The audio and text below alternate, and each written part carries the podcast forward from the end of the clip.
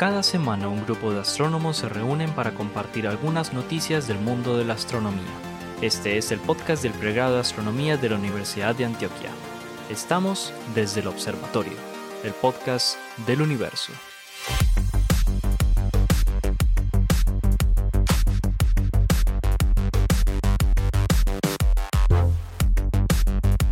Hola a todos, bienvenidos a otra edición de Desde el Observatorio, el podcast del universo. Este es un podcast que realizamos en el pregrado de astronomía de la Universidad de Antioquia en la ciudad de Medellín, Colombia. La idea es sentarnos aquí a hablar durante una hora de lo último en guarachas en astronomía, astrofísica y cosmología.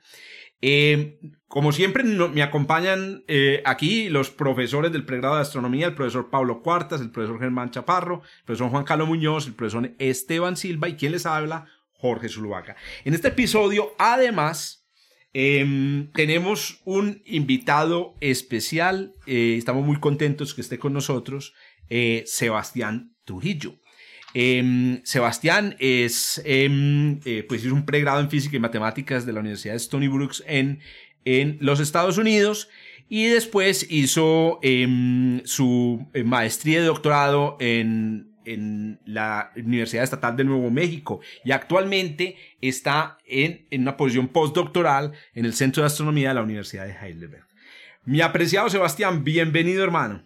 Muchísimas gracias, Jorge nos alegra mucho tenerte por aquí y como siempre, bienvenido pues a meter la cucharada cuando quieras. Encantado de estar aquí. Excelente. Muy bien. Empecemos entonces. No le demos más larga a esta. Pablo, hermano, ¿con qué nos vas a sorprender el día de hoy? Bueno, Jorge, a Sebastián, bienvenido a este podcast. Germán, Juan Carlos, a Esteban, a todos los que nos escuchan en el podcast del pregrado Astronomía desde el observatorio. Hoy les traigo una noticia de exoplanetas. Como ese es como lo que yo vivo buscando por ahí exactamente, pues me encontré una noticia en estos días sobre uno de estos gigantes gaseosos que se encuentran muy cerquita a sus estrellas, eh, que normalmente pues eran llamados pegasianos o Júpiters calientes, pero este no es un Júpiter caliente, este en realidad es un Neptuno caliente. Espérate, espérate, pegasiano. Pega, ah, no me la sabía. No sabía ah, por 51 Pegasi. Eh, ah, como fue 51 Pegasi, que ahora se no llama. ¿Tiene ya otro nombre? Sí. Sí, se llama Dimidio. Dimidio, y la estrella se llama Helvetios por, por Suiza, ¿cierto? Porque fue descubierto, recordemos, en el Observatorio de Ginebra en 1995. Pues este Pegasiano es uno de los planetas descubierto por un proyecto maravilloso de búsqueda de exoplanetas que se llama WASP. El WASP es el Wide Angle Search for Planets y utiliza unos telescopios eh, pequeñitos, de hecho, son telescopios como de 6 pulgadas, pero es un arreglo de muchos telescopios, son como 8 telescopios de 6 pulgadas, todos sincronizados, observando el mismo lugar del cielo.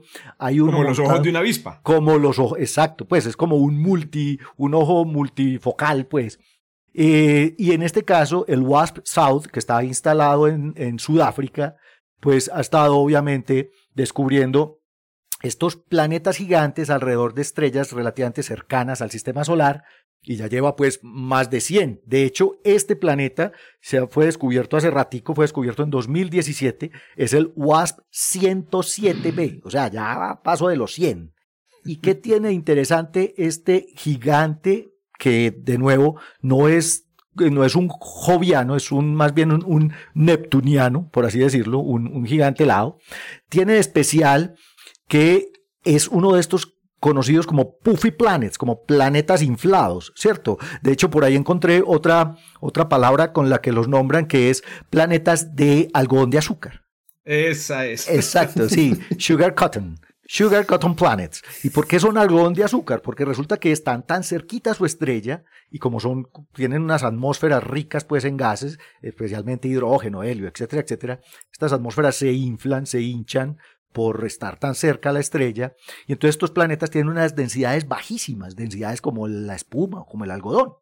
Eh, pues WASP 107b está a unos 200 años luz del sistema solar en la constelación de Virgo, orbitando una enana naranja de tipo K. Es una estrella un poquito más pequeña que el Sol, como un punto siete masas solares, y orbita el planeta en un periodo que es de unos eh, cinco días, es muy poquito, o sea, está muy cerquita. Como siempre estos planetas pues están tan cerquita, resulta que este planeta que es uno de los planetas inflados, un planeta algodón de azúcar, tiene unas 30 masas terrestres. Eso lo hace, digamos, un planeta del orden de la masa de Neptuno. Neptuno tiene unas 14, 15 masas terrestres. Eh, pero este es, digamos, el doble de Neptuno, pero el tamaño es del tamaño de Júpiter. O sea, imagine cómo está de inflado. tiene el tamaño de Júpiter, pero tiene una décima de la masa de Júpiter. Resulta que una estudiante de doctorado de la Universidad de Montreal esta chiquita se llama Caroline eh, Pigulet, eh, se puso a, a, estudiar por qué este planeta está tan inflado y hacer modelos del interior.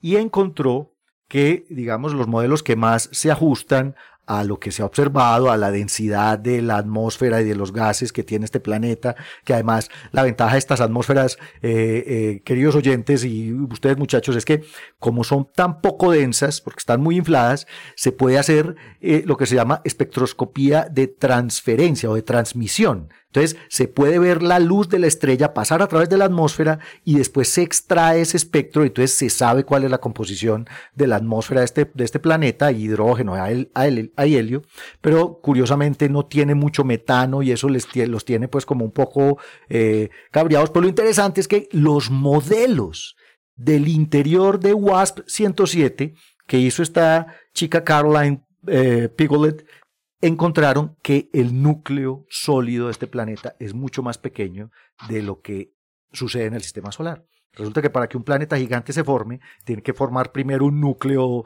digamos, sólido, principalmente de roca y de hielo, y los planetas del sistema solar, en, los planetas del sistema solar, eh, nuestros gigantes tienen núcleos que son del orden de las decenas de masas terrestres calcula que el de Júpiter es como de unas 12 o 15 masas terrestres, posiblemente el de Saturno es de unas 20 masas terrestres y así. El de, el de Urano y Neptuno también debe ser del orden de las decenas de masas terrestres.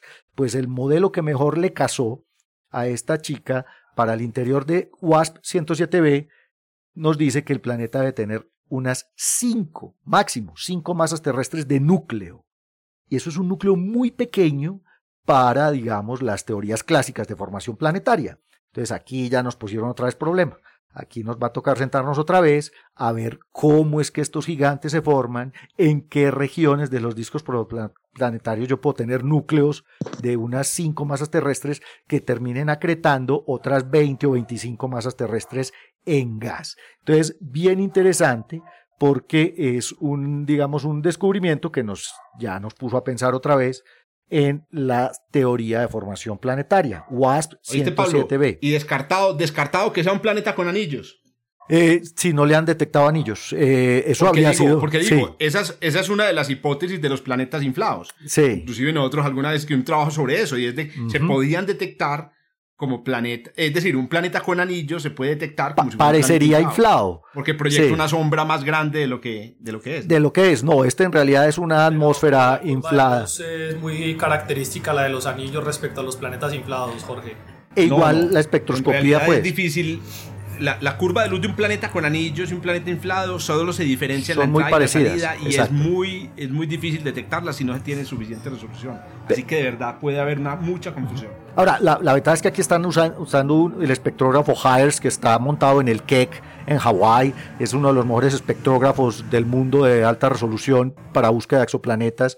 Y entonces, digamos que la espectroscopía, el tránsito no ha mostrado la presencia esta de, de la cuñita, digamos, del anillo, pero además la espectroscopía lo que ha mostrado es la composición de la atmósfera, que básicamente es hidrógeno y helio. Pero de nuevo, es raro que no tenga metano. ¿Por qué? Porque los planetas gigantes se forman lejos de la estrella, en lugares donde estos materiales están helados y entonces eh, Neptuno, Urano tienen una cantidad de metano muy alto y este no. Obviamente estos planetas, recordemos, terminan cerca de su estrella por procesos de migración. Y aquí hay otro planeta, es un planeta mucho más grande, es un planeta que es del tamaño más o menos de Saturno, punto 36 masas de Júpiter, que tiene una órbita muy excéntrica, de hecho tiene una excentricidad casi de punto 3, eh, o sea, es un sistema con dos planetas. Y entonces también han estado pues modelando la dinámica del sistema para entender cómo el B, que es el, Neptuno que está cerquita a su estrella, terminó pues, digamos, en esta posición tan especial alrededor de, de, de la estrella WASP 107. Lo interesante otra vez de nuevo es la teoría, es que vamos a tener que replantear cómo deforman los planetas como Neptuno. Hay que recordar que el, el metano es el que le da el color azul y, a- y verdoso a Urano y Neptuno. O sea, que este, este no es un eh, Neptuno inflado verdoso. No, este debe ser cafecito como Saturno y Júpiter, básicamente por el hidrógeno y el helio. Eh, pero eh, no, además sería maravilloso uno poder verles el color, Jorge. Es que todavía todo lo que, todo lo que entendemos y captamos de estos exoplanetas es indirecto. Conocemos el tamaño, medimos la masa con la eh, eh, interacción que tiene con su estrella. Pero sería maravilloso poder verlos pues directamente como los muestran en los dibujos. Así que WASP 107b nos puso a pensar nuevamente en Germán, usted y yo que estamos trabajando en eso en cómo formar este tipo de planetas. Hay que meter este tipo de cosas al código que estamos escribiendo. Meterle atmósferas. Meterle atmósferas de hidrógeno helio. Nosotros ya estamos les voy a lanzar mi hipótesis, les voy a lanzar mi hipótesis y nos preparamos un paper ya, güey, pucha, y es, para mí, el metano se fotoliza en la atmósfera muy puffy, porque Exacto. está tan puffy que la luz atraviesa la atmósfera y fotoliza las moléculas. Las de partes, metano. es que el metano es muy inestable. pedías en el- como en el la de hace ocho días, Jorge, explícale por favor al público qué es fotonizar. Eso me parece muy bien, mi querido Esteban. La fotolización es la destrucción o la, de- digamos, degradación de moléculas por la luz ultravioleta. Fotodisociación también del- se llama. Del sol, entonces. Sí. Exacto. Entonces las moléculas se rompen porque la luz ultravioleta tiene mucha energía. Ahí Muy está bien. pues. Oiga, qué pesar que, la, que en la astrofísica o en, en ciencias planetarias no sea como en biología, donde uno sabe que solamente hay tres maneras de, re- de, de naci- de nacer. O sea, usted nace un huevo, usted nace el estómago, usted se, se divide. Aquí no, qué cosa tan complicada los planetas. La formación planetaria es, es un... Pues ahí estamos. Yo llevo... ¿cuán- ¿Cuántos llevamos escribiendo códigos de formación, Germán? No, pues claro. Años. Toda la vida. Años y- y todavía quedaremos ahí. Y a propósito del color, bueno, estamos esperando el Just Wait Space Telescope para que podamos tomar Fotos el directas. de reflexión. Exacto. Cuando podamos ver efectos de reflexión, ya vamos a ver de qué color es el planeta. Pero les voy a dar este dato muy bacano. Ya, ya han medido por espectros de transmisión em, el, el- el azul del cielo de algunos planetas. Sí. Porque miden la dispersión de Rayleigh. O sea que usted no sabe qué color es el planeta, pues usted sabe que la ¿De qué gente. color es el cielo? Las moléculas en, en las nubes de estos planetas ven el cielo azul. Oiga, No, no- y no estos sabe qué WASP... color es el planeta, pero sabe qué color es el cielo. Sí. Eso es. Y estos WASP, estos WASP han sido muy especiales porque se ha podido hacer una espectroscopía de, de transferencia, que es esta de la luz pasando a través de la atmósfera, muy buena. Han descubierto agua, han descubierto dióxido de carbono en, en WASP, en planetas gigantes, eh, digamos, eh, cerca de su estrella.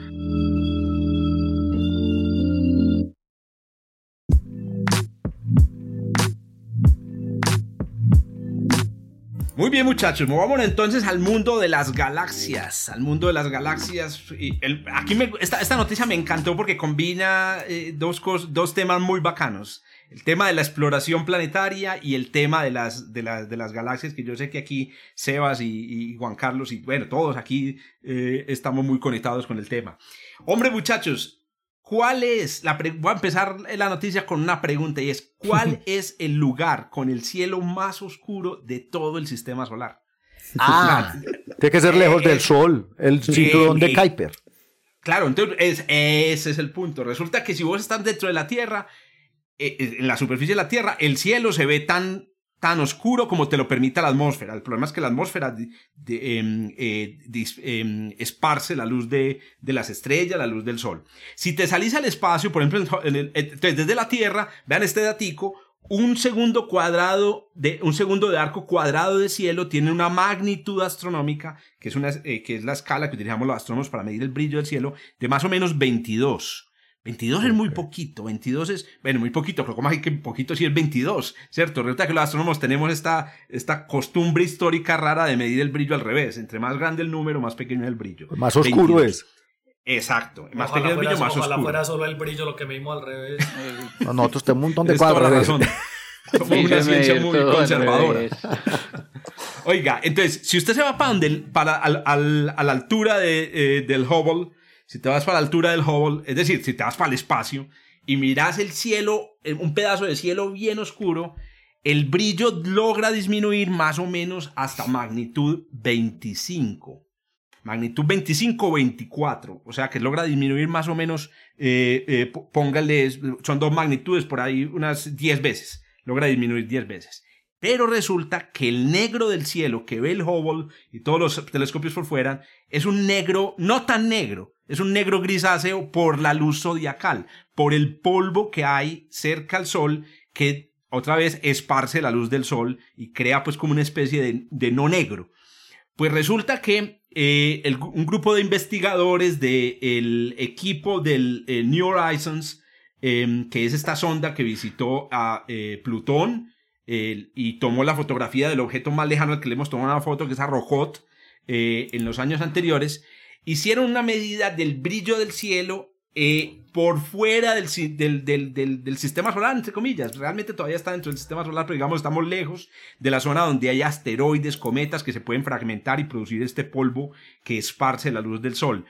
Y encontraron pues un, un cielo, el cielo más oscuro que se ha observado jamás. Ah, la magnitud logra, logra llegar a ser ya del orden de 26. O sea, estamos hablando otra vez del orden de, de, entre 2 y 10 veces más oscuro que el cielo más oscuro que ha visto el Hubble. Pero ¿por qué eso es interesante? Y no se imaginan el paper que publicó esta gente ahí. Les, dejamos, les recuerdo a todos los que nos están escuchando que va a haber un enlace, que eh, hay un enlace que acompaña estas transmisiones donde estamos, ponemos todos los, los, eh, los enlaces justamente a las noticias. Y ahí les dejo el papercito. Como 25 páginas. Ahí ya se imaginan lo que hacen los astrónomos. Usted le, lo contratan, le pagan una, una beca de, le pagan eh, como postdoc y le dicen, mídame el brillo del cielo negro. Y uno dice, ¿qué fue el diablo más desocupado? O sea, es me- es medio el apu- negro apunte, cielo. apunte curioso de Apunte, cultura apunte. popular. La tesis doctoral en astrofísica del famoso astrofísico y guitarrista de Queen, Brian May, fue en este tema del polvo zodiacal. Sí, Fantástico.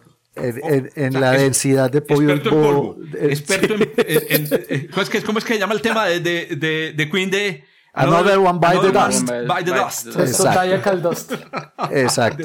Zodiacal dust. Exacto. Bueno, bueno, el caso es el siguiente. ¿Dónde se conecta eso con las galaxias? Muchachos, ¿qué hay en el negro más negro del cielo? En el negro más negro del Galaxias, cielo, pues viejo. hay Galaxias. luz de galaxias. Pero ojo, no las galaxias que se pueden ver, ni las que ve el Hubble, ni las que se pueden ver en una fotografía de los, de los instrumentos del New Horizons. No, no, no, no, no. En el negro más negro del cielo se ve la integración, la suma de toda la luz de las galaxias más débiles desde la formación de las primeras galaxias hasta recientemente. O sea que el cielo negro no es tan poco interesante para la astrofísica, sino que nos permite una visión integral de la historia eh, eh, del universo. Esta gente, como les digo, en un paper aquí acabo de verificar 32 páginas de medida del brillo del cielo negro, han logrado eh, extraer todas. Uno de los grandes problemas en astronomía, como sa- saben aquí todos los profesores y muchos de los que nos escuchan, es el ruido. Es que todas las imágenes están contaminadas, están llenas. Entonces, esto, el, ruido, curiosamente, en las imágenes de esta gente era la luz de las mismas estrellas y de las galaxias visibles. Tuvieron que restarlas en las imágenes que tomaron todas las galaxias y todas las estrellas visibles. Entonces, al final, obtienen solamente la luz, como les digo, integrada a esa historia. Esa luz forma lo que se conoce en astrofísica como el COV. COB, que es el Cosmic Optical Background. Eh, no, es, no estamos muy acostumbrados a hablar del, del COV, siempre estamos acostumbrados a hablar del, CMB, del, del CMBR, ¿cierto? Que es el Cosmic Microwave Background Radiation, la radiación cósmica de, eh, de microondas de fondo. Bueno, pues, ¿qué contiene el COV? El COV como les digo, contiene la luz de muchas galaxias que han vivido a lo largo de la historia, pero atención con eso, también contiene o podría contener la luz producida por la, de- em, la aniquilación de partículas de materia oscura, en caso de que existieran, don, don Esteban. O sea que dentro de ese fondo podría haber estar las huellas de la, de la existencia de partículas de materia oscura, eh, pues que en los modelos de, de ma- de materia oscura, las partículas de materia oscura son sus mismas antipartículas y se pueden, y se pueden, digamos, aniquilar. Pues bien, esta gente hizo la medida y obtuvo dos resultados significativamente interesantes y que son los que me, me- me hicieron traer la noticia. Primer resultado, muchachos, hay más galaxias de las que vemos. Bueno, no veo que nadie esté sorprendido, porque es relativamente obvio. Es decir, si vos ves las galaxias... Había que poner cielo- cara de sorpresa. Ay, perdón. Sí, claro. volví a, de- Wow, volví a decir, wow. volví a decir, No. caramba. No, no, yo sí estoy sorprendido. Yo sí, yo sí. ¡Eh! Sebas, Sebas es, es buen invitado, hermano. buen invitado. No, el caso es el siguiente. Entonces, ustedes saben que para estimar cuántas galaxias hay en el universo, pues uno toma una imagen, por ejemplo, la imagen del, del, fondo ultra profundo del Hubble, cuenta cuántas imágenes hay por eh, minuto de arco cuadrado y multiplica por el número de minutos de arco de todo el, de, de todo el cielo. Correcto. Ahora, ¿qué pasa? Hasta hace unos años habían hecho un estimativo del total de galaxias del universo con ese conteo sumado con modelos de la formación de, de galaxias. ¿Y qué les daba? Les daba que en el universo habían dos, eh, perdón, dos billones en español, dos billones de galaxias. O sea, dos millones de millones de galaxias. Si usted lee los libros de Carl Sagan o los documentales, el estimativo era del orden de cientos de miles de millones, pero esto es 10 veces más. Pues con esta medida del fondo óptico cósmico, resulta que nos da que es más o menos tres veces menos que eso. Tres veces O sea, menos. Volvimos a los cientos de miles. Volvimos otra vez al orden de los cientos de miles de millones. Pero atención, pero sigue siendo más que las galaxias que vemos. O sea, estamos, estamos evidentemente con ese fondo óptico observando esas galaxias enanas perdidas. Y ahí es donde entra lo, lo interesante, pues, porque eso es una de, los, de las predicciones conocidas del Lambda CDM, el modelo Lambda CDM, del que aquí habla tanto Juan Carlos eh, Muñoz. Está- ahí están esas galaxias. Pero no son tantas como las que se creían los modelos anteriores. Esa es una cosa.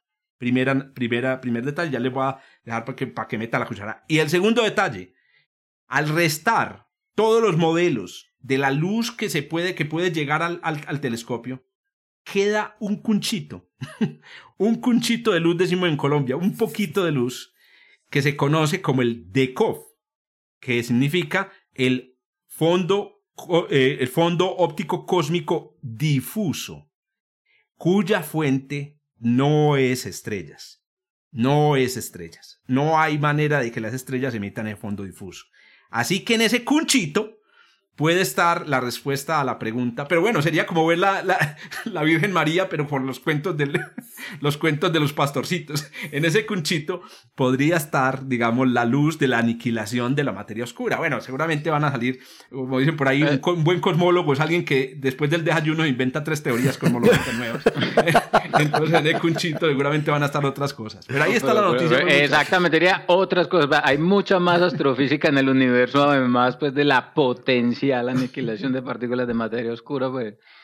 Y la, y la- Este, Jorge, y la- y entonces la- las bajamos. partículas de la, la aniquilación también está en, en el en ese en ese en esa longitud de onda. Yo pensé que era más No, Más exactamente, es que hay, hay- Esto es óptico. exactamente, va el asunto, vea, el, el asunto es el siguiente, la aniquilación produce rayos gamma, entonces si ahí hay fotones de la aniquilación de materia oscura, esa aniquilación de materia oscura producida en una ventanita temporal del universo muy estrecha que le permite a esos fotones de rayos gamma correrse al rojo hasta el visible Mm. y contribuir en el, en el background eh, óptico, óptico. Ujú. Eh, Si está más atrás, si es del universo más temprano, se vuelve más roja. Si es del universo más temprano, es caliente.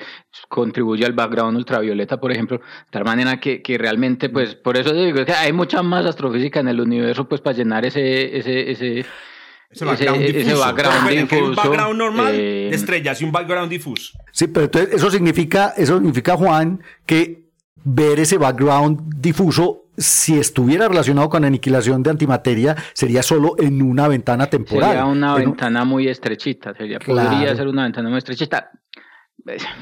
No, porque, porque, ojo un momentico, no estamos viendo pregunta. direct- antes de, de responder a Esteban. Por ejemplo, la búsqueda de aniquilación de rayos gamma, de, de materia oscura, por ejemplo, buscando los cusp, la- la- los lugares donde está concentrada la materia oscura de las galaxias, eh, se hace en, una, en, una, en líneas específicas, la masa de las partículas. Pero cuando vos hablas de rayos gamma que han rebotado 28 veces, 28 mil veces en, en- en- electrones del medio Sí, sí, ya, ya, hay una, ya hay una ya vos distribución asociada a eso. vos ya tenés una el, el- el espectro se, le- se diluye y vos lo que estás cogiendo es una colita del, del espectro de- de- del espectro. Ok, ok. Esteban, Esteban, vos querías decir A- a algo. mí- sí, a mí me quedó una duda. Entonces, ese cunchito que sobra es por la aniquilación de, ah, de la materia oscura con su No, no, no, no es por la aniquilación. No, No, no, no, es por por eso, la no, aniquilación. pero que- No se no, sabe no. que lo primero que se les ocurrió Ay, decir. pero ¿por qué no me preguntar? Nada más quiero saber, porque es que mi No. pregunta no era esa. En este, en este programa siempre le matan a uno la ilusión, hermano. Yo no Es le, que- no es le que- voy a hacer, no le voy a hacer lo que hace, eh, lo que hace Germán. Yo me quedo callado.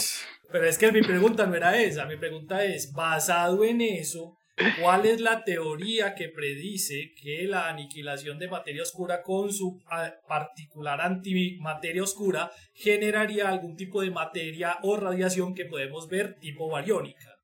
Esa Ah. era mi pregunta. Claro. Pues No, no, radiación sí los hay, electromagnética. sí.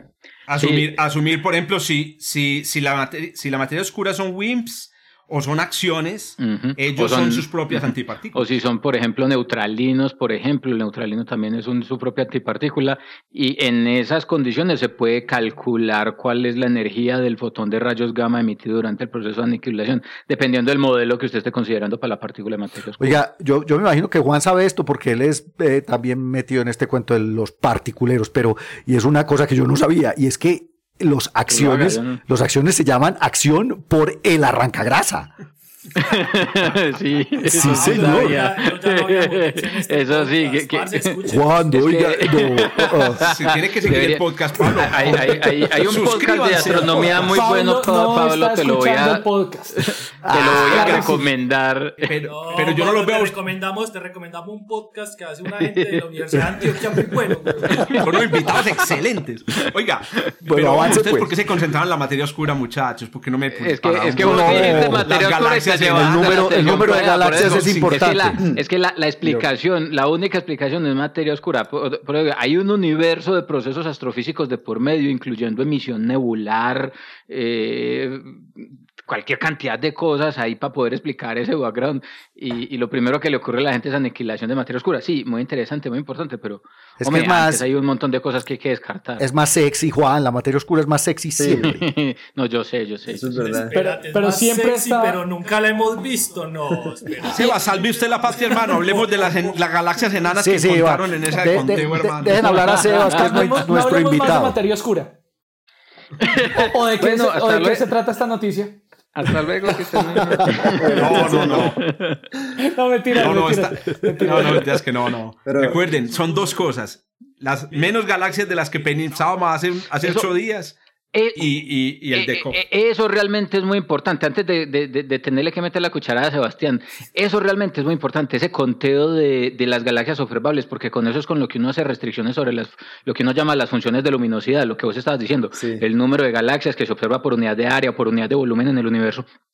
Eso es con lo que uno hace las restricciones de los modelos o de las simulaciones con las que uno trata de describir el proceso de formación de galaxias. Y ahí es donde esos números van a empezar a darle cachetadas a, esas funciones de luminosidad y van a empezar a poner en problemas eh, los modelos con los que uno trabaja actualmente para, para describir el proceso de formación de, galaxias. Ahí es donde esos resultados se tienen que revisar muy bien y donde realmente pueden empezar a tomar un- un impacto muy, muy importante eh, eh, a la hora de, de estudiar precisamente ese fenómeno de, la formación de las Pero galaxias. yo no entiendo una cosa, eh, ¿cómo se separan esos dos componentes, el de las estrellas y el, que no, y el difuso, siendo que no, no se sabe de lo que están tratando de medir es algo que no se sabe, que es el número de galaxias difusas que no se han visto en las otras, en los otros estudios.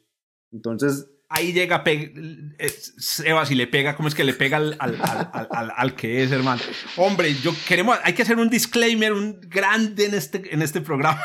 Y es que la astrofísica es, eh, eh, ¿cómo es que dice, dice el dicho? El genio es 90%, eh, 10% genio, algo es que es, el talento es 10% genio y 90% sudor. Bueno, la astrofísica es 10%, 10% verdad y 90% modelo. Entonces, eh, Seba, lo que hacen esta gente, lo que vi en el paper, que me gustó mucho, estoy, estoy tan emocionado con este paper por, por cómo combina cosas tan bacanas que voy a escribir por ahí un blogcito, un blog que tengo por ahí en la revista, eh, y me voy a estudiar bien el paper, pero yo lo que alcancé a leer es que ellos se hacen unos modelos computacionales de la luz emitida y, y eh, esparcida por los electrones y el medio intergaláctico de las galaxias. Y con la cantidad de luz, con distintos modelos, ellos logran explicar una parte de ese background, una parte. Y ahí es donde ellos dicen, y el cunchito que queda, como lo explicamos? Ah, ok. Entonces, donde introducen la hipótesis de un decoff. De hecho, yo, lo vi... Dale, dale, Yo lo vi esta mañana y de hecho vi, leí un poquito el, el, artículo y, y, lo que me emocionó mucho fue que vi esa diferencia que dicen que es un factor de dos. O sea que la, la luz que ven es, es dos veces la que esperábamos de las galaxias, de todas las galaxias. Correcto. Entonces que y dos veces menos y dos veces menos de la que habíamos estimado solo con modelos. Sí, y que y que la y que la y que este, esto quiere decir podría implicar que las ah, los, los surveys de galaxias que, que tenemos hasta ahora, como el Sloan y otros, y hasta los más profundos, todavía no, todavía no, es, no han caracterizado la mitad de las galaxias que hay en el universo. Y esto también me, me, emociona a mí mucho porque ahí es donde llega la materia oscura, en las galaxias más pequeñas, las galaxias más, más pequeñas en el, en el, volumen local y también a alto Z, eh, ahí es que se forman, en los halos más pequeños es que se forman estas galaxias y contando estas galaxias es que podemos saber eh, propiedades de la materia oscura sin estudiarla directamente. Correcto. O sea que estamos descubriendo eso, una parte muy importante del rompecabezas.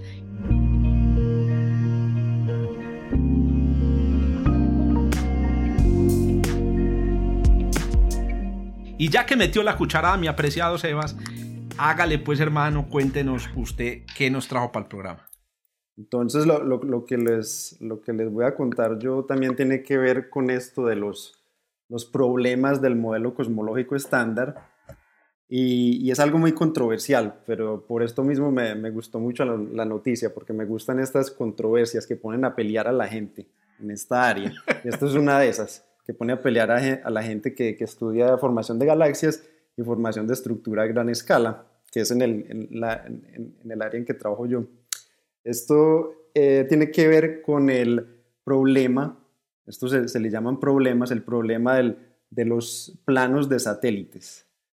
Y es un estudio que hizo el grupo eh, de Oliver Müller en la Universidad de Strasbourg, que ya llevan muchos años trabajando en esto. De hecho, a él lo he, conocido en, un par de conferencias.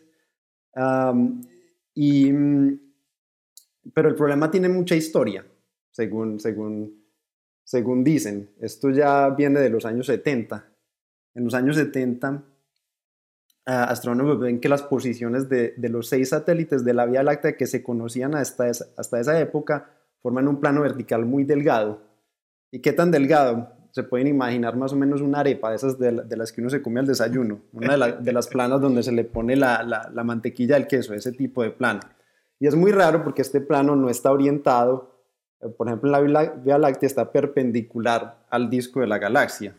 Entonces, en esa época no existía el modelo estándar cosmológico, no se sabía nada de las condiciones iniciales de cómo surgieron las galaxias, entonces en esa época pensaron que estos se podían formar por el gas que se desprendía y por el efecto de las mareas en este gas cuando hay una colisión de dos galaxias. Esto es lo que se le llaman tidal dwarfs.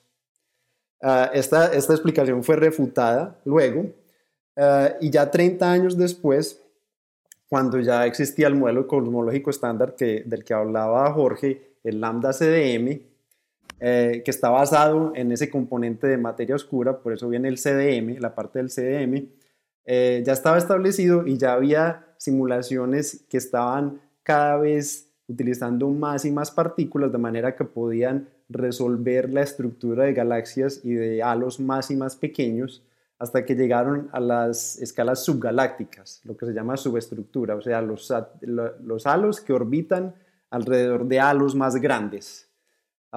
Y estos son los que creemos que son las, las galaxias satélites. Eh, y lo que vieron ya en el 2006 fue que las distribuciones de estos halos son casi isotrópicas, o sea que son casi igual en todas las direcciones Ah, Nada de arepa, no vieron arepas. Exacto, como eso diríamos redondas en, en lenguaje coloquial. Y Buñuelo, vieron buñuelo. Exacto. O- o- no, arepas, no arepas telas, sino las otras arepas. ah, a, a eso voy llegando, espere. Em, Arepas ovni. y, De las rellenitas de queso. y, y vieron que eh, estas observaciones del plano de la Vía Láctea estaban en tensión con este modelo ah, estándar cosmológico. Am, y digo que son casi isotrópicas porque no son completamente redondas, porque el hecho de que las, los halos de materia oscura se forman en nodos que, que son donde convergen filamentos de, de gran estructura, por ahí mismo llega el gas y por ahí mismo llegan los satélites. Entonces el hecho de que solo hay unos cuantos nodos te va a dar cierto nivel de isotropía, pero na- no tanto como lo, lo requieren estos, estos, ah, estos planos de satélites. Entonces todavía era un problema. Luego en el 2006 se descubre un plano similar en Andrómeda, muy parecido al de la Vía Láctea, y ahí fue que se empezaron a dar cuenta que este fenómeno no es excepcional, no es que la Vía Láctea sea rara, como ya se ha visto en, muchas otras propiedades de la, de la galaxia. Entonces esto motivó a que la gente lo buscara en otras galaxias. Y en, ah, y en el 2000, después del 2004, Hubble facilitó medir los movimientos propios de los, de los satélites de la Vía Láctea de Andrómeda y mostraron que estas eh, galaxias de hecho no solo están en un plano, sino que también coorbitan en estos planos. Es como si fuera un disco que, que rota Claro, alrededor un, del planeta, centro de un sistema planetario. Exacto. Claro. Súper, súper extraño, algo que no se espera en este, en este modelo cosmológico. Entonces esto redefine el problema como una combinación de la coherencia orbital y espacial. Y esto lo hace muy, muy difícil de explicar. Más difícil. Sí. Y luego en el 2015 buscaron esto en el Sloan Digital Sky Survey, donde hay millones y millones de galaxias, y se vio esa misma señal en, un- en un- en una muestra mucho más grande, pero el resultado ha sido disputado. Entonces hay un problema estadístico ahí, que dicen que depende de cómo se seleccionan las galaxias. Y ya llegamos al año pasado, donde am, los polos orbitales de los satélites de la Vía Láctea se midieron las, con, con Gaia, con los datos de alta precisión de Gaia, y se ve que todos están alineados, están extremadamente alineados y que esto ocurre en muy pocas simulaciones. Entonces ya llegamos a 2010 al 2018, donde el grupo de Oliver Mueller eh, hace observaciones de la galaxia elíptica Centauros A, que está más o menos a 4 megaparsecs, y allá encuentran que 14 de 16 de los satélites que tienen datos forman un, un plano, pero este plano es más bien como una almohábana, es un poco más grueso, y, y que este plano tiene rotación, y que esto se encuentra... me voy, te medio hambre. Sí. Dale, dale. Arepa Ah, rellena. Y eso, y eso que aquí no, no, no puedo ni siquiera conseguir una. Am, y que esta rotación y estas propiedades se encuentran en menos de 1% de las simulaciones. Entonces ahí venimos a, a la noticia Oh de diciembre, donde parece que Oliver Mueller en una entrevista dijo que cuando mandaron este paper, este artículo, ahí mismo empezaron a, a, pensar cuándo les iba a llegar el primer email rabioso, porque este, este tema es súper controversial y mucha gente sienten que tienen que refutarlos solo por el hecho de que están eh, contradiciendo al modelo estándar. Ah, lo, cual es algo, lo cual es algo muy interesante, que, que sea tan... Eso es ciencia, ¿no? Sí, y, y que, y, y que por el lado sociológico, que a estas personas se les, se les trate un poco más diferente a, las, a, las, a los investigadores que trabajan dentro del modelo eh, estándar. Entonces, lo que hicieron fue extend- utilizaron el MUSE, que está en el, en el BLT, que es, que, que es un espectroscopio de, de gran, am, de amplio campo, eh, que pueden medir para medir las velocidades de 12 satélites más, y con esto encuentran que 21 de los 28 satélites tienen velocidades coherentes. Entonces, no son todos, pero ya es una, gran, una No, mayor parte del 21. sistema de, de satélites. Y para darles una idea de... de- Ya, de- entonces en el, el modelo estándar dice que son 7, que son 20 21 est- eh, outliers. Exacto, exacto. 21 outliers. y Exactamente. siete- Y esto O es sea, como un son- son- ejercicio de... es, es un modelo para, los, para las minorías. Exactamente. Eh, no, E- e- Eso es lo complicado, que esto es una galaxia, ¿cierto? Entonces ahí es donde entran las estadísticas. Pero para darles una Ah, idea, sí, razón. eso es como tirar 28 caricellazos y sacar más de 21, más de 21 caras. O sea, 1.3% si fuera Correcto. aleatorio. Esta es la comparación que hacen, es una probabilidad muy bajita. Y lo, lo más interesante que me O pareció... podemos vivir en la galaxia, o podemos vivir en, en la galaxia Rara. eh, digamos, el milagro, la Exacto. galaxia milagro. eh, La, eh, la eh, rareza de la Vía Láctea. Sí, pero, No, pero- pero ya, ya lo tenemos en la Vía Láctea, en Centauros A y, Y en- y en otras dos galaxias. Eh, exactamente, es que ya no solo está en la Vía Láctea, apareció aquí, pero eh, en la medida en la que se va mirando más hacia afuera va apareciendo. y, y pues lo que decía Sebastián, hay algunos indicios, hay que hacer el experimento probablemente bien hecho. eh, de pronto la completez de los datos del, del Sloan en efecto no promete no provee pues la, la estadística suficiente para hacerlo de manera eh, ro- contundente, pero lo que se sugiere es que pareciera ser que no solamente está en estas tres galaxias, sino que está en más. Y, y entonces uno queda como que, ajá, y entonces... Exact- exactamente. Juan Carlos es que no hay que- forma, no hay de forma de los que- atornillar lambda CDM para que eso pase. Es así de simple. Juan Carlos lambda CDM las galaxias caen aleatoriamente, los satélites caen en O por los principio filamentos. aleatoriamente, Aunque- pero a través de los filamentos, pero los filamentos están orientados aleatoriamente. Es decir, nadie le dice a los filamentos organícense en una, en En una forma de planar. Exactamente. Pero yo, Entonces, el asunto es que es muy difícil conseguir que esas, que esas cosas pasen Tendríamos- de manera coherente en, en, en, en, en lambda yo- CDM. yo les voy a decir algo uno- controversial aquí. Ay, Se le cande, échele carbón a eso, Este hermano. No, le igual esto- Que, que toca mano, toca cara. Tranquilo, que- Sebas, que que- este, este podcast no lo escucha esa gente. No, al revés, la, contro- la controversia vende, muchachos. Hay Este que Germán meterle leña al fuego. Claro, eso- esa es la idea. Pregúntele a Trump. Sebas. Esa- Eh, ay, María. Sebas, provóquenos. Contanos, pues. contanos, Sebas. un, un, uh, al- algo más incendiario. Yo creo que las simulaciones, no, no hay que ponerle tanta fe a las simulaciones y ya verán por qué. Eh, Uy. la- las, las, esto Juan de qué tan aleatorios es la, es la creación, eh, lo verificaron ellos directamente en una simulación de las mejores que hay de hace dos años que se llama Illustrious TNG, que es una simulación de una caja de 100 megaparsecs por lado, que tiene muchas y muchas galaxias y tiene la materia oscura y la formación de galaxias, con la física que, que, que creemos que forma la galaxia. Pero comparado con, por ejemplo, formación, em, simulaciones de, de interiores estelares, las simulaciones de galaxias todavía están apenas empezando a, a entender los procesos que son relevantes y siempre está el problema de la, de la resolución y de que hay procesos, de que las estrellas son un punto que nunca se va a resolver en una simulación de una galaxia. Entonces, esos procesos se, se tienen que tratar de una manera más eh, simple. Y ahí viene la, la, ahí viene la,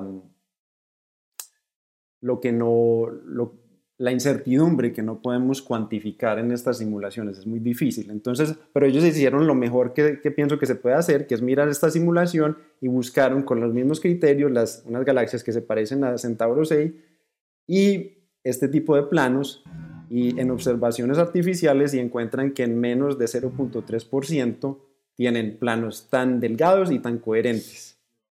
Vení, vení, Sebas, y hágame el favor y me explica esto, hombre. Yo soy eh, astrónomo, he trabajado en esto y, y yo no tengo absolutamente ninguna idea de cómo demonios hacen para medir el movimiento propio de una galaxia. O sea, vos decís que se mide el movimiento propio Claro, claro. De, las, de las satélites. No, Pero esto, no son, O sea, esto no son movimientos propios. Para, para la- los satélites de la Vía Láctea de Andrómeda se pueden hacer movimientos propios con Hubble. Pero ¿cómo? ¿Cómo? Eh, Eso, incluso lo pregunto Ah, para la galaxia, la Vía Láctea. ¿Sí se alcanza a ver la, el, movi- el, el movimiento de la galaxia? A mí eso me parece increíble, pero, pero me han dicho, pues yo, yo soy teórico. Una, Eh, Me una contaron, una me contaron. Mis amigos que hacen observaciones me cuentan que, con, que la precisión de Hubble Muy es teso. suficiente para hacer esto, sí. Am, Muy teso. Oh, muy bien. y, y ni siquiera Gaia da esa precisión a esas distancias, a las distancias extra, extragalácticas. Am, pero lo interesante de, de este artículo en particular es que no se necesita eso, solo neces- se necesita la, la velocidad radial, que es muy fácil de medir. Correcto. Eso sí, Eh, espectroscopía. Pilas, pues, de- en, el, en, el, en el podcast desde el observatorio se predice desde ya que hay una clara falla en las simulaciones. que no crean en Ilustri de nada Nunca, nadie había no, no, no. mencionado eso, nunca nadie lo había Nadie, mencionado. nadie, ni no, no. Juan Carlos. No, esto, es- esto fue predicho en este podcast. Pero fíjense O sea, la importancia, la importancia porque, porque pues, lo está diciendo un teórico, no lo está diciendo un observacional que de por sí Ah, las, las simulaciones eso, es como. O sea que en realidad, inexistente, no. el- Pateando la lonchera que llaman. Está Sí. pateando la No, lonchera. pero es que. Pero es aquí en que- realidad es sí cabe decir que lo que descubrieron en la Vía Láctea es un arepazo, hermanos. Es la única que tiene arepa. Que no, me gustó, al- al- está bueno título. a mí me gusta más lo de la almohábana. Puede, puede ser, puede ser mi, mi, mi regionalismo. Vos tenés hablando. un sesgo, vos tenés un sesgo porque. eh, Con las almohadas. Sesgo, sesgo cundiboyacense. Sí. Oye, ¿qué vamos a hacer pues para que, para que Sebas pueda recibir sus arepas y su almohada? Hay que colmo. Eh, sí. Que alcanzarán a llegar. No, ahora con coronavirus eso Necesitamos- se queda. Necesitamos monetizar el podcast para poderle mandar regalitos a, a- a ya empezó Don Business. oye. Bueno, Sebas, ¿algo Ah, más o- sí, o sí, le damos la- paso a Germán Chaparro? Iba a llegar a la, con- la conclusión ya de, esta- de este Qué estudio. pena, hermano, es que ya llevamos como cinco conclusiones. Bueno, yo por lo menos la saqué. Por lo menos yo la saqué. Estoy más contento que un chucho. Bueno, dale, la conclusión. Entonces lo que concluyen ellos es que, es que mientras más satélites hayan, esto no va a cambiar las conclusiones del primer, del primer estudio y que nos estamos acercando a la realidad. Esto es una, una sutileza estadística, ¿cierto? ¿Qué tanto cambia un resultado cuanto más experimentos se, ha- se hagan? Y lo que están tratando de mostrar es que no importa qué tantos satélites miremos, ya este resultado es representativo como de- esta población. Y que, mm, y lo más importante es que esta tensión con el modelo lambda CM persiste y parece que está cogiendo mucho impulso porque no son solo este grupo, pero muchos otros grupos que trabajan en simulaciones con el modelo CDM y con predicciones de ese modelo, la están considerando como el problema más serio que existe en este momento. Ah, y eso que han habido muchos, pero esos, esos otros ya no se consideran tan importantes porque aquí, a pesar de lo que dije las simulaciones, se, se piensa que los variones, que son el componente de, de la materia de lo que estamos hechos nosotros, que es 15% del universo, no tiene tanta importancia, porque lo que importa aquí es la gravedad, y la gravedad la da la materia oscura. Entonces sí, sí parece ser un problema serio. Hijo del diablo, se calentó el parche. Oiga, pero entonces, a ver, Sebas y Juancho, me autorizan en mis conferencias divulgativas para mencionar que eh, todas las galaxias tienen una, un- una, un grupo de satélites que las orbitan en la misma dirección en un plano. No puedo generalizar, ah, déjenme. O sea, Es que tenés tres puntos. Vos, vos sos buen astrónomo, tenés tres puntos y van a, vas a, con- van a construir una ley con eso. Sí, eso Oh, es un momentico, es que mire que hay que leer este paper porque mire que lo, dice, lo que dice Sebas es que ya hay una... Sí, ya, ya, Ahí ya está, ahí empieza a coger no, fuerza el- el, el- modelo de la arepa, empieza a coger Hace, fuerza. hace años era un problema al que no se le paraba bolas. Me acuerdo que también Pavel Krupp hablaba mucho de ese, de ese, de ese asunto Sí, y, y, mm, y, y no se le paraba muchas bolas. Es parte como del bullying eh, sí. del, del gremio. sí, sí. Pero, pero el, el problema se ha ido intensificando, pues porque como lo decía Sebastián, ha habido más evidencia que cada vez indica que realmente eso no es una casualidad, que en efecto es un hecho eh, verificable con los datos y, y pues bueno, vaya usted a saber eso, entonces a qué nos va a llevar pues con el, con el, con el modelo. Eso sí es Ay, verdad. Para que, hablando seriamente, pues, para que no le digas eso a la gente de las conferencias. Bueno, listo, me voy a callar pues, listo. Don Germán, va, Cham- ya, yo que les, va, después les dígalo. comparto una teoría que tengo, pero bueno. Dígalo, dígalo. Que. Don Ger- no, no, no puede decir. Hay una investigación ahí paralela que está diciendo esto. Bueno, no, pero, pero no, me parece muy bacano.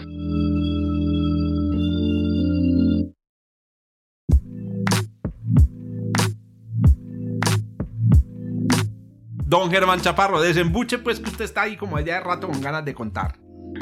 Bueno, eh, no, no, eh, mi, mi noticia es muy corta, me llamó mucho la atención, aunque no, no ha mojado mucha prensa, pero me, me- me- llama la atención pues porque también eh, es un tema del que no sé mucho y de hecho pues les voy a preguntar a ustedes más bien algunos, algunos detalles que sé que son, son expertos en el tema. El tema es la luna y el magnetismo en la luna. Entonces, eh, es un artículo de Beck Strauss y, y su equipo de colaboradores. Él es de la Universidad de Rutgers eh, y el NIST de Estados Unidos.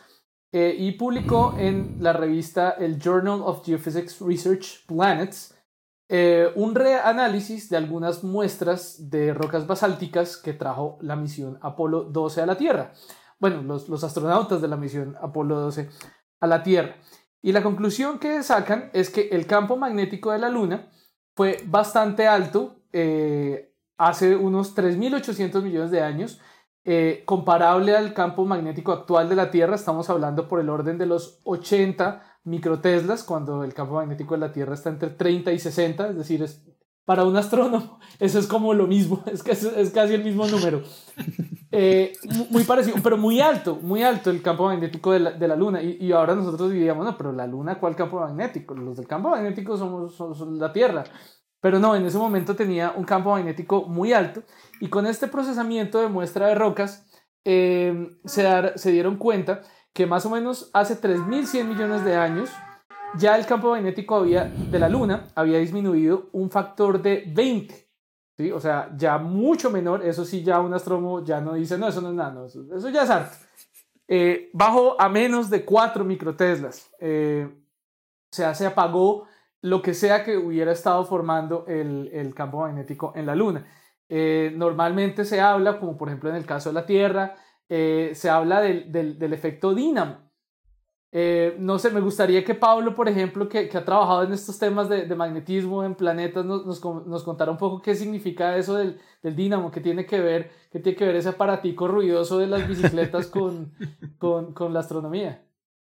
No, pues es que normalmente el modelo de formación de un campo magnético planetario tiene que ver con, primero, tener un núcleo líquido principalmente hierro, hierro líquido, y ese hierro líquido, pues debido al proceso de, digamos, de transferencia de calor, de la salida del calor interno del planeta, pues genera unas corrientes convectivas, o sea, eso allá parece un sancocho, entonces el hierro está revoloteando, pero combinado con la rotación, la rotación del planeta hace que esas digamos que esas corrientes convectivas se alinean en una cierta posición y entonces vos tenés, digamos, una corriente que va en una cierta dirección y eso, digamos, es, es, es, comparable a cómo vos pones una corriente a rotar y generas un dínamo en un campo magnético en un laboratorio. Es, es el modelo, o sea, digamos que el campo magnético planetario se parece a lo que eh, hace un dínamo en un laboratorio, que es poner una corriente circular y entonces vos generas el campo magnético alrededor de esa corriente, principalmente pues un dipolo. Entonces, en el caso de los planetas y en el caso de la Luna, precisamente, lo más probable es que en esa época la Luna tenía un núcleo líquido mucho más grande de lo que posiblemente eh, tenga ahora, porque obviamente el proceso de enfriamiento del interior hace que ese hierro empiece a solidificarse y se pierden estas corrientes que son las que generan el campo magnético. No sé, Jorge, si vos querés decir otra cosa. Sí, sí, hay una cosa muy interesante con la generación de campos magnéticos y es que es de los fenómenos más complejos planetarios. Es, eh, porque, porque digo complejo, no complejo en el sentido de complicado, sino en el sentido de, de, que hay propiedades emergentes. En realidad nosotros hablamos de dos tipos de campos magnéticos, dipolares globales y multipolares. La Tierra tiene un campo magnético dipolar global, el Sol tiene un campo magnético dipolar global. Pero resulta que el campo puede hacer transiciones entre estados, por ejemplo, de dipolar magnético a multipolar, que es lo que sucede, por ejemplo, cuando la Tierra hace la reversión del campo magnético. Lo que sucede es que el campo magnético dipolar intenso se va debilitando, se va distribuyendo en lo que llaman un campo más desordenado, y después cuando vuelve y emerge, emerge invertido. Entonces, el campo magnético, muchachos, de los planetas es un, es un organismo vivo. A mí realmente no me extraña mucho la noticia, y lo que yo adelantaría, pero no sé si, si Germán iba a agregar algo, es que lo que le sucedió a la, a la Luna fue una, una transición entre dos estados magnéticos relativamente repentina. Es decir, que todavía tiene posibilidad de producir el campo magnético, pero el campo que produce es un campo más desordenado. Es multipolar. Pero y, lo más probable es que tenga que ver como es con la rotación. Entonces es más difícil lograr una intensidad grande en una sola dirección, que digamos, esa es la idea que nosotros tenemos un campo magnético. Eso es, Una sola dirección y un campo magnético muy intenso. Eso ya, eso ya, ya se acabó, digamos, esa época. Y entonces ahí, hay, como dice Jorge. Ahí hay dos, hay dos eh, factores combinados. Uno es probablemente la solidificación, digamos, del, del, núcleo y la otra es la... Todavía, todavía, todavía hay un poquito, todavía hay todavía núcleo líquido. líquido de la Luna, eso es uno de los y modelos del seguramente interior. hay un sí. efecto dinamo.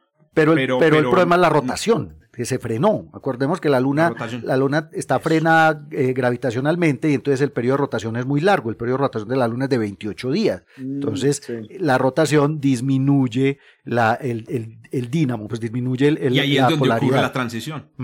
Ahí es donde ocurre la... Les voy a decir una, una sola palabra para que yo creo que lo recuerdan todos. Prácticamente hay un clima en el núcleo de la Luna. Y hay un clima en el núcleo de la Tierra. Y eso ese era una clima palabra. puede- No, no, no. Ah, no, no, no, porque es que uno no piensa, no, uno solo piensa en, la, en el clima de la atmósfera y no piensa en el clima del núcleo de la Tierra.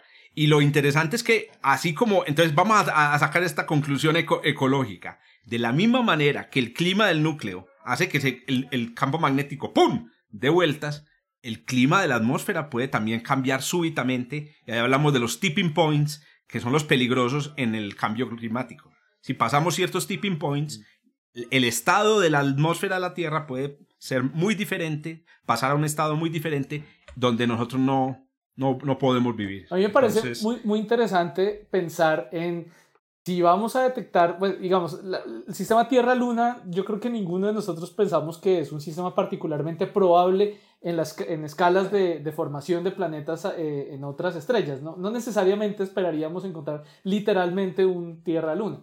Pero me llama mucho la atención eh, que hemos hablado bastante en el podcast sobre detecciones de exoplanetas eh, a través de, de señales de radio. Y me llama mucho la atención porque estas señales de radio tienen que ver mucho con el, el magnetismo en las enanas marrones o en los planetas de los que hemos hablado.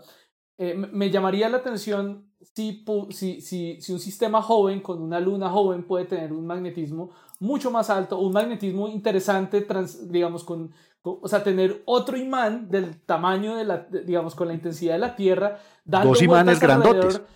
de uno del otro. Eso, eso se debería poder notar challenge, en ondas de radio. challenge accepted. Todavía no. Cuando, cuando pongamos nuestras, nuestro radiotelescopio en la luna, en el, en el garabito. No, no, digo, Tiene que ser, tiene que ser un radiotelescopio de kilómetros. No, el problema Oiga, otra vez ese- es la no, cuidado con el intensidad. proyecto de, de Germán, que es muy serio. Sí, sí. Oiga, pero challenge accepted. Me parece que eso es un paper sabroso, Pablo. Ya mismo me siento aquí a escribir el, el, el draft. Empiece, Con la idea de pues. Germán, sin citarlo, obviamente. Y es, vamos a hacer un modelo de la emisión de ondas de radio desde un sistema Tierra-Luna, donde la Luna está muy cerquita, los dos con campo magnético. Ese ci- cinturón de radiación ya me va bien, Pégale, ya me va bien. No, déjeme que estoy abriendo ya el overleaf aquí mientras Juan Cat. Mientras Juan Cat Ay, ay, da estoy haciendo propaganda de overleaf. Ay, que me paguen pues mis, mis- unos derechitos ahí. Germán, ¿algo más para agregar? Las conclusiones. No, eh, esa era la, no, Ah, no, bueno. yo no tenía cinco bueno, no, conclusiones, era esa nomás y, y por ahí una echada de globos Buenísimo. y nada más. Gracias, doctor.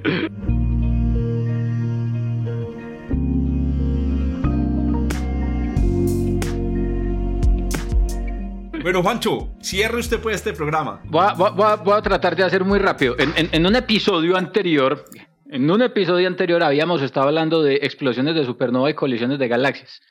¿Cierto? Estábamos diciendo que, que había una cosa ahí rara entre lo que pasa con una con, con, con, con las colisiones de galaxias que uno creía que, que, que estimulaban la formación estelar, pero había trabajos que mostraban que, que parecía que pasaba todo lo contrario y discutíamos pues que es que eso depende, las colisiones en las galaxias pues afectan realmente de maneras muy complejas pues la dinámica del gas y en unos casos favorecen la formación de estrellas y en otros pues lo que vemos es que evidentemente como que suprimen la, la, la formación estelar.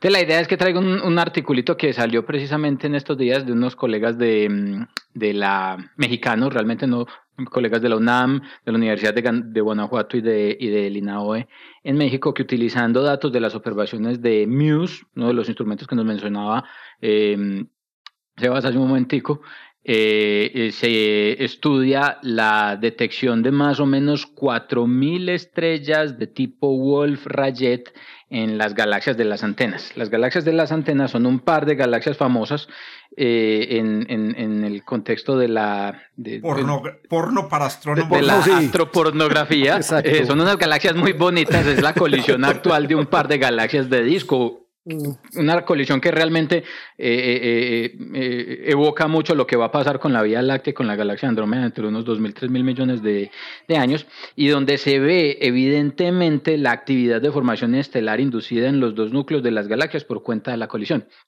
Pero resulta que esta, por casualidad, uno de los, de los investigadores detectó unas trazas espectrales, pues en un dictando clase, cogió unos datos de, de archivo de un telescopio y mostrándole a los muchachos los datos, eh, vio algo en uno de los espectros y, ese algo le hizo clac en la cabeza y luego se sentó a explorar con detalle. Lo que encontró fue trazas de que sugerían la presencia de estrellas de tipo Wolf-Rayet. Las estrellas de tipo Wolf-Rayet en este contexto están asociadas a los últimos estadios evolutivos de estrellas masivas, estrellas de 30 a 50 veces más masivas que el Sol, que son estrellas que no viven más de 5 millones de años y que cuando están muriendo empiezan a expulsar las, más, las capas atmosféricas eh, más, más externas y que se pueden identificar identificar fácilmente, entre comillas, por las características de los espectros de la radiación que ellos emiten. Hay unas características espectrales, un conjunto de líneas de emisión característico de esas estrellas que les permite pues identificar. Entonces lo que hicieron estas personas fue precisamente tomar los datos de MUSE. MUSE es un eh, espectrógrafo multiobjeto. Eh, en, en, astronomía uno no trabaja con imágenes, en astronomía uno trabaja con imágenes, en astrofísica uno trabaja con espectros. En un espectro uno consigue información precisa. ¡Epa! no, no, no, no. Realmente yo le digo a los muchachos, pero no, en, las imágenes está la mitad del. Manu, usted hace simulaciones. En, en la mitad de la, en las observaciones, en las imágenes está la mitad del espacio de fase. Eso también se lo digo siempre a los muchachos en clase. En una imagen usted tiene la, la proyección del, de las coordenadas, pero uno no puede conseguir información acerca de la composición química y de la cinemática si no es consiguiendo espectros. Espectros. Y, y, entonces lo que estas personas encontraron en las, las galaxias de las antenas eh, tienen muchas regiones que se habían identificado hace más de 20 años con observaciones de, del telescopio espacial que presentan activa formación estelar. Entonces lo que hicieron estas personas fue tomar el telescopio, el BLT, apuntar con estos espectrógrafos, estos instrumentos que son los instrumentos de última generación en el observatorio, para tomar espectroscopía de mediana resolución sobre todas estas regiones donde se están formando estrellas en este par de galaxias en colisión. Y utilizando pues trucos con los que, entre los que está, por ejemplo, comparar la distribución espectral de energía, el espectro de la radiación emitida por estas fuentes con los espectros de las estrellas de tipo Wolf-Rayet que se observan en la Vía Láctea, ellos pudieron estimar la presencia de aproximadamente 4.000 a 4.500 estrellas de tipo Wolf-Rayet en, esa, en estas galaxias. Eso es muy importante porque si vos tenés estrellas de tipo Wolf-Rayet, tenés predecesores de explosiones de supernova. Para nosotros podemos darnos cuenta cuando explota una supernova porque vemos la el chispazo allá, pero antes no se sabía que había. Una de las, vamos a decirlo así, los huecos eh, eh, interesantes que hay en las teorías de la evolución estelar es precisamente que viene antes y que viene después de la explosión. ¿Cuál es el, que, cuál es el preprogenitor de una explosión de supernova? Supernova en preventa. ¿Cómo? ¿Perdón?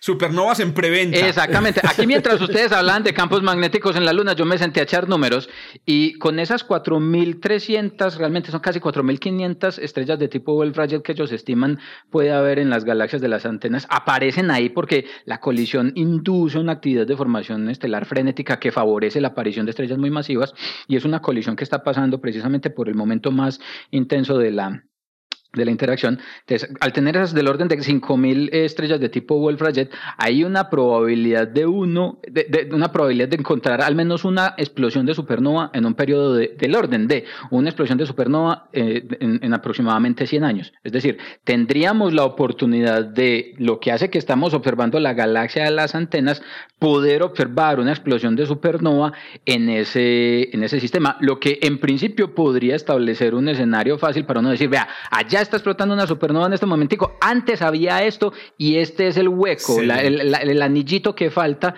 en la teoría para explicar cómo aparecen y cómo acontecen estos eventos de, eh, violentos. Es, es, algo que para nosotros realmente es muy importante. Hay varias cosas importantes en este trabajo y es precisamente precisamente pues sirve mucho este tipo de cosas, por ejemplo, para entender la manera como se forman las estrellas en este tipo de, en este tipo de sistemas. Porque aparte de eso, la composición química de las estrellas eh, que ellos están encontrando ahí, ahí, encuentran que hay una abundancia 50-50 de, de, eh, de carbono, eh, sí, de carbono y de nitrógeno, y dependiendo de esas abundancias proviene o viene el camino evolutivo de las estrellas, si viene de una asociación, de una, un sistema de estrellas eh, binarias o de una estrella que, que se ha evolucionado de manera aislada.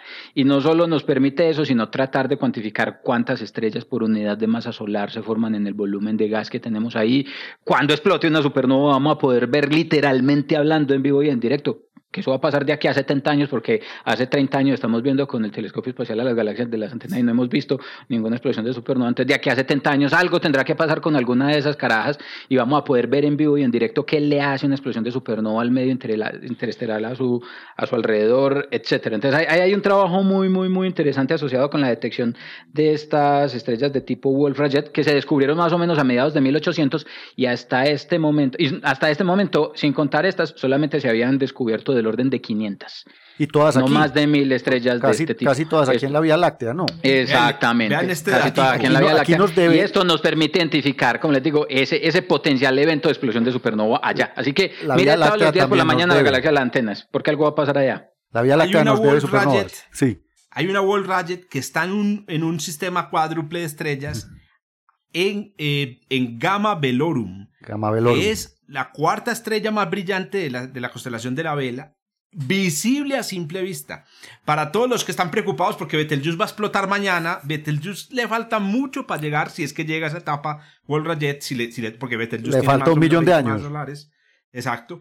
Pero esta ya está en esa etapa. Está en Gamma Velorum. No es, no es la que, Gamma Velorum, la principal, no es la que, no es la que es una Wolf Rayet. Pero si miran hacia allá y esperan 10.000 años, tal vez les puede también tocar una oh, Exactamente.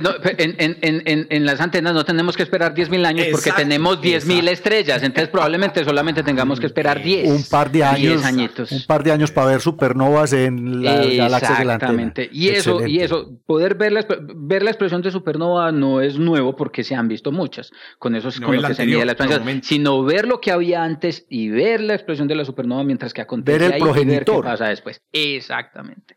El truco está en saber qué había antes de. Y hay, que, Muy bien. Ah, perdón. Dale, Sebas. Hay que añadir que, que, en el contexto eh, de formación de galaxias, las supernovas también son súper importantes porque son las que presuntamente regulan eh, la creación de, de, gas en las galaxias y, las, que son, las que son responsables por la cantidad de, de, material que existe en las galaxias versus en el, en el, en el medio intergaláctico. Excelente. Son un ingrediente principal para ese campo de radiación óptico en el background. Para el cuchito de Jorge, el cuchito de Jorge. Y súmele a eso el que nos, lo que nos contaban a Mikler en un episodio anterior, la cantidad de materia bariónica que hay por fuera de las galaxias, justamente expulsada en esas en esos, en esos en aerustos. Muchachos, llegamos al final de este desde el observatorio Seba. Gracias por acompañarnos en este despelote. Gracias. muy, pero muy juicioso. no, Sebas, qué, qué juicio. Eh, esperemos en el futuro contar con vos otra vez. Sí, cuando quieran. Después de esta experiencia. Pase muy bueno, pase muy Excelente. Aquí te esperamos otra vez.